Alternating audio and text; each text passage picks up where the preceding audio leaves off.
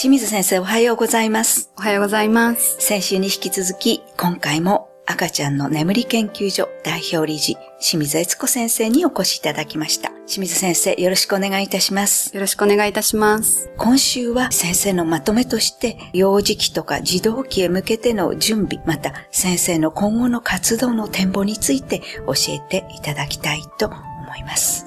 ねだんだん赤ちゃんも大きくなってきて、また児童期に向かっていくわけですけれども、まあその時、児童期へ向けてどんなことをこう気をつければいいのか、ということをまず最初に伺いたいと思います。はい。幼少期から乳児期からの早寝早起きが大事ですよっていうのは常々お伝えしてますけれども、はい。幼児期、児童期になったとしても、はい。ずっと早寝早起きっていうのは子供の健康の基礎となるところですので、はい。そのあたりをお伝えしていますね。はい。なんとなくこの育っていくにつれて、睡眠時間はどんどん短くなっていくんじゃないかっていうようなイメージを持ってらっしゃる方が多いんですね。はい。実際には生後3ヶ月ぐらいから小学校低学年ぐらいまでは夜間睡眠っていうのはだいたい9時間から11時間、その子なりの夜間睡眠時間っていうのはあまり実は変わらないんですね。そうなんですか。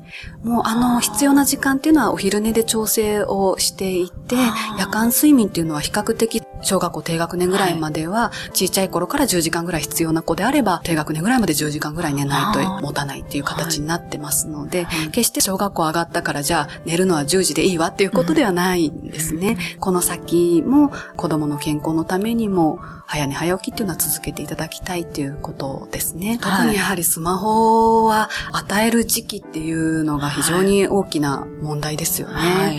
この2、3歳ぐらいでもうすでにあの自分で YouTube をこう再生したりできるようになってる子も中にはいますので、本当にもうはいかなり親の方の規律を守る意識っていうんですかね、はいそういったのも重要になってきますよね。はいこれからは本当に大変だなと。の、楽しいけど、はいやりにくいところがね、出てきますそうでね。はい。結構その朝起きれないっていうことはい。が不登校の大きな原因だっていうことも言われてますので、はい。で、なんとなく不登校っていうといじめがあったのかなとか、はい。学校が嫌なのかなとか思いがちですけれども、はい。一番最初のきっかけが夜更かしで睡眠時間が短くて、みたいですね。ね、はい。朝起きれないっていうことが大きな要因としてあるようなので、はい。そういったところも含めてですね、はい。やはりずーっと子供の睡眠っていうのは親の方が気をつけてあげるっていう、はい。あの姿勢を保ってほしいなと思いますね。そうですね。で、先生は、あの、赤ちゃんの眠り研究所、NPO 法人もやっていらっしゃるんですけれども、こちらではどんなことをしていらっしゃるんでしょうか？はい。はい。赤ちゃんを育ててる子育て家庭に安心を届けたいっていうことで、はい。睡眠の生理学的なこう難しいようはない。情報も噛み砕いてですね、はい。赤ちゃんの睡眠のメカニズムだったりっていうことをお伝えするような講座を、あの、私だけではなくてですね、はい。今現在13名の乳幼児睡眠アドバイザーっていうはい。アドバイザーがはい。活躍をしてくれていてですね、はい。あの、各地で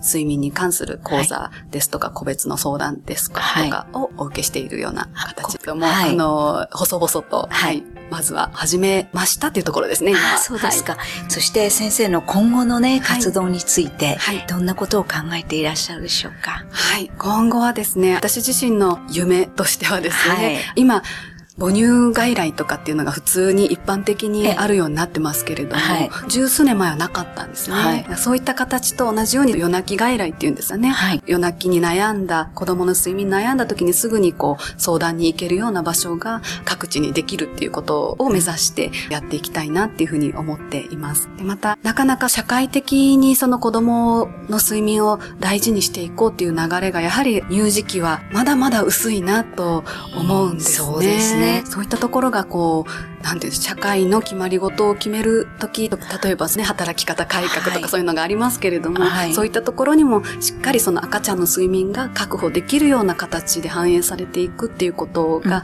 当たり前になってほしいなっていうふうに感じますので。そうですね。はい。それはなんか、あのーいろいろな機関の人たちが協力して、もちろん政治とかそういうものも協力して、はい。まず眠り方改革から、い。いですね、眠り方改革。はいやっていきたいと私は時々思うんですけども、はい、先生もぜひその子供部門で頑張っていただきたいと思います。はい、本当にあの、清水先生、9月、10月、9回にわたり、ためになるお話、もう目から鱗の話をいっぱいお聞きしました。本当にありがとうございました。ありがとうございました。来週からはまた新たな専門の先生をお迎えしてお伝えしてまいります。どうぞお楽しみに。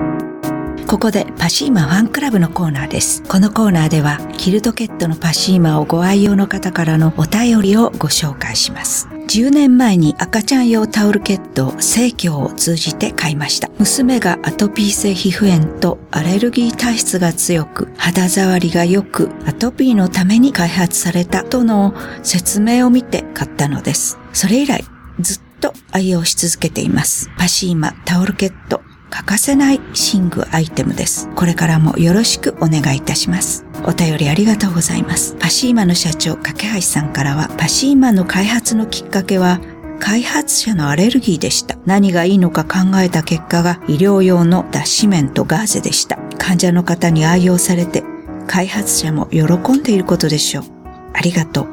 というメッセージをいただきました。次のお便りをご紹介します。6、7年前より敷きパッド、パシーマ、枕カバーを愛用しています。友人の出産祝いには必ずと言っていいほどパシーマベビーキルトケットを買います。この度自分の子を授かり、我が家の分も購入しました。使用できる日をとても心待ちにしています。お便りありがとうございます。パシーマの社長、架橋さんからは、出産祝いにはパシーマですね。そしてご自身の出産祝いにももちろんパシーマですね。ありがとうございます。というメッセージをいただきました。以上、パシーマファンクラブのコーナーでした。パシーマ。免疫力は深い眠りから。くるまれて眠ると。すっごく優しい肌触りで気軽に洗えて清潔だし使ってみたらわかるから。抜群の吸水性と肌触りガーゼと脱脂綿のキルトケット。パシーマ詳しくはフリーダイヤル。0120-28-8410 0120-28-8410